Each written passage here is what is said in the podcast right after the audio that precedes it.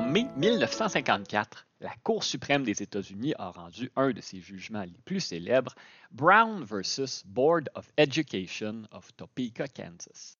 Dans ce jugement, la Cour déclarait que le système scolaire qui était en place à ce moment-là dans 17 des 48 États du pays, où on retrouvait un réseau d'éducation pour la population blanche et un autre pour la population afrodescendante, était inconstitutionnel. C'est une décision marquante qui a déclenché une sérieuse crise dans le pays, parce que même si le plus haut tribunal a ordonné l'intégration des écoles, ça ne s'est pas fait du jour au lendemain, bien au contraire. Les États-Unis, en tant que colonie britannique, puis en tant que pays indépendant, ont importé des centaines de milliers d'Africains et d'Africaines pour venir travailler dans les champs et les plantations en qualité d'esclaves. Un propriétaire d'esclaves pouvait faire tout ce qu'il voulait avec les êtres humains dont il était propriétaire. Il pouvait en abuser physiquement, sexuellement, les soumettre aux pires conditions de vie possibles. À peu près la seule chose qu'un propriétaire ne pouvait pas faire, c'était d'instruire ses esclaves. On savait que l'éducation est une précieuse arme d'émancipation, Plusieurs des États du Sud américain vont se doter de lois très sévères qui interdisaient formellement d'enseigner à lire et à écrire à des esclaves ou même à des personnes afrodescendantes libres sous peine de fortes amendes. On abolit l'esclavage en 1865 et la société, on s'en doute, va changer radicalement. Au début de la guerre, on comptait 4 millions d'esclaves dans le pays. Ce chiffre tombe soudainement à zéro et le système d'éducation des anciens États confédérés n'était pas prêt à accueillir des centaines de milliers de nouveaux élèves. On va se lancer dans la construction d'écoles, mais la guerre de sécession est suivie d'une très courte période qu'on a appelée la reconstruction, où on pensait pouvoir créer une société juste et égalitaire dans le Sud. Mais ça n'a pris que quelques années avant que le Parti démocrate, à ce moment-là le Parti des conservateurs blancs, ne reprenne le contrôle de l'appareil politique. Et les politiciens démocrates, souvent de grands planteurs, ex-propriétaires d'esclaves, et bon nombre d'entre eux étaient ouvertement membres d'organisations racistes comme le Ku Klux Klan, vont mettre en place un régime de ségrégation raciale très rigide.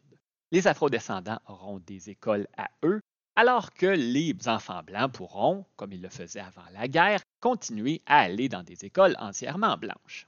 C'est à cette période que va naître ce qu'on appellera le principe du separate but equal, donc séparés mais égaux.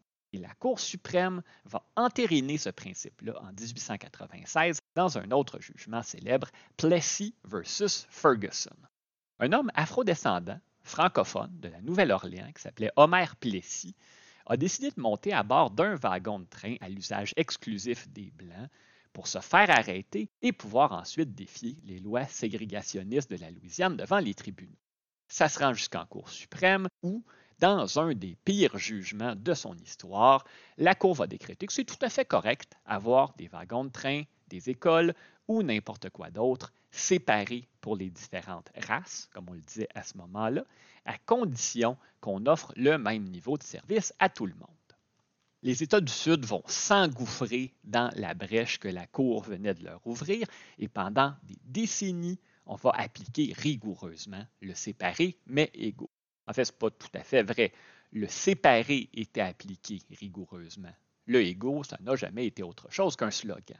Les écoles de la communauté noire souffraient d'un sous-financement chronique par rapport aux écoles des Blancs.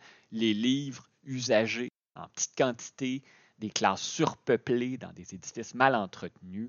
Les enseignants et enseignantes étaient moins bien payés que dans les écoles de la majorité, et c'était comme ça à tous les niveaux, de l'élémentaire à l'universitaire. C'est ce qui a mené à la création de ce qu'on appelle aujourd'hui les Historically Black Colleges and Universities, les universités historiquement afro-américaines. De nos jours, ces écoles-là sont ouvertes à tout le monde, mais elles ont été créées pour les étudiants et étudiantes afrodescendants parce que les portes des universités des États du Sud leur étaient fermées à double tour. La majorité des professionnels afrodescendants des États-Unis au 20e siècle, les avocats, médecins, scientifiques, politiciens, etc., étaient issus des HBCUs. La liste de leurs gradués est impressionnante. Martin Luther King, Jesse Jackson, l'autrice Toni Morrison, l'actuelle vice-présidente Kamala Harris et l'avocat Thurgood Marshall, qui a plaidé Brown versus Board of Education devant la Cour suprême, dont il est devenu par la suite le premier juge afro-américain. Mais parlons-en de Brown versus Board of Education. En 1951, à l'initiative de la NAACP, l'Association pour l'avancement des personnes de couleur, un groupe de parents noirs de Topeka, dans le Kansas, a tenté d'inscrire ses enfants dans les écoles blanches de l'endroit. L'un d'eux s'appelait Oliver Brown, il demeurait à quelques coins de rue d'une école primaire, mais sa fille Linda Carroll devait marcher à peu près la même distance qui la séparait de l'école pour aller prendre un autobus qui l'amenait à l'école afrodescendante la plus près. Les autorités vont refuser l'inscription de Linda Carroll Brown et celle des autres enfants. On va poursuivre la commission scolaire devant les tribunaux. Ça sera en Cour suprême.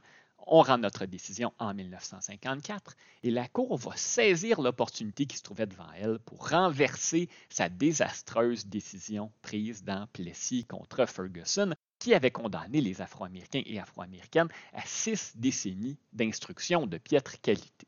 Il y a eu beaucoup de tractations internes, mais la Cour va finalement à l'unanimité statuer que le principe de séparer mais égaux est discriminatoire et inconstitutionnel.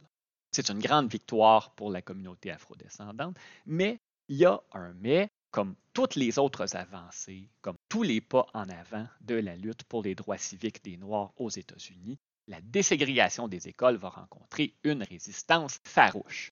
À Topeka, qui a été dans l'œil du cyclone, l'intégration va se faire rapidement et sans grand problème, mais ce ne sera pas le cas partout, loin de là. La Cour suprême n'avait pas donné de date butoir. On n'a pas dit toutes les écoles doivent être intégrées d'ici trois petits points. On avait seulement dit ça doit se faire le plus rapidement possible. Dans les États ségrégationnistes, on va tout faire pour ralentir le processus. Et ce qu'il faut comprendre, c'est que ce n'étaient pas des éléments racistes isolés de la société qui menaient une bataille d'arrière-garde pour maintenir le statu quo. Il y a beaucoup de politiciens sudistes qui vont travailler à visière levée pour empêcher l'intégration. Il y aura plusieurs cas où on va carrément défier la plus haute cour du pays et parfois même des ordres directs émanant du président des États-Unis. En Virginie, on met en place la stratégie dite de la résistance massive et ce mouvement-là partait d'un des sénateurs de l'État, Warren F. Byrd. À certains endroits, en Virginie, mais pas seulement là, on a préféré fermer les écoles publiques plutôt que d'y permettre la mixité. On donnait l'argent qui aurait été investi par le gouvernement directement aux parents pour qu'ils puissent inscrire leurs enfants dans des écoles privées qui, elles, n'étaient pas soumises à la décision de la Cour et pouvaient demeurer ségrégées. Et en général, la communauté noire n'avait pas d'institution privée où envoyer ses enfants. C'était la même chose dans certaines communautés rurales. Donc, beaucoup d'enfants afrodescendants et un bon nombre d'enfants blancs, des pauvres en général, ont été privés de classe pendant des semaines, voire des mois. L'intégration ou les tentatives d'intégration ont donné lieu à un grand nombre de scènes tout à fait pitoyables.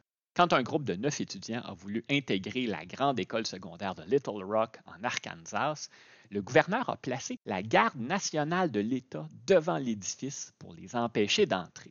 En 1960, six ans après la décision dans Brown versus Board of Education, lorsque Ruby Bridges, qui était justement âgée de 6 ans, a voulu intégrer une école primaire de la Nouvelle-Orléans.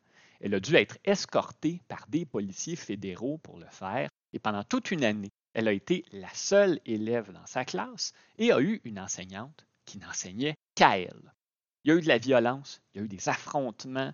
Un activiste qui avait lancé une poursuite judiciaire parce que la ville de Jackson, au Mississippi, refusait d'intégrer ses écoles, a été assassiné. Et dans un autre cas célèbre, qui s'est déroulé sous les yeux du monde parce que les caméras de télévision étaient là, George Wallace, qui avait déclaré au moment de son investiture comme gouverneur de l'Alabama qu'il était en faveur de la ségrégation raciale, aujourd'hui, demain et pour toujours, s'est installé devant la porte du registrariat de l'Université de l'Alabama pour tenter d'empêcher deux étudiants afrodescendants de s'y inscrire.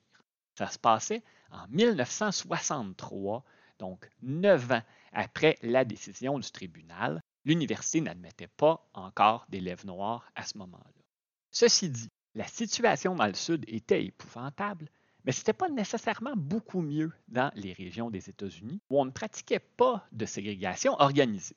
Les quartiers où on retrouvait de fortes concentrations d'Afro-Américains ou d'immigrants avaient rarement les plus belles écoles et les meilleures installations. Et être accepté dans des universités du Nord, du Centre ou de l'Ouest, c'était pas une sinécure pour ceux et celles qui n'étaient pas blancs.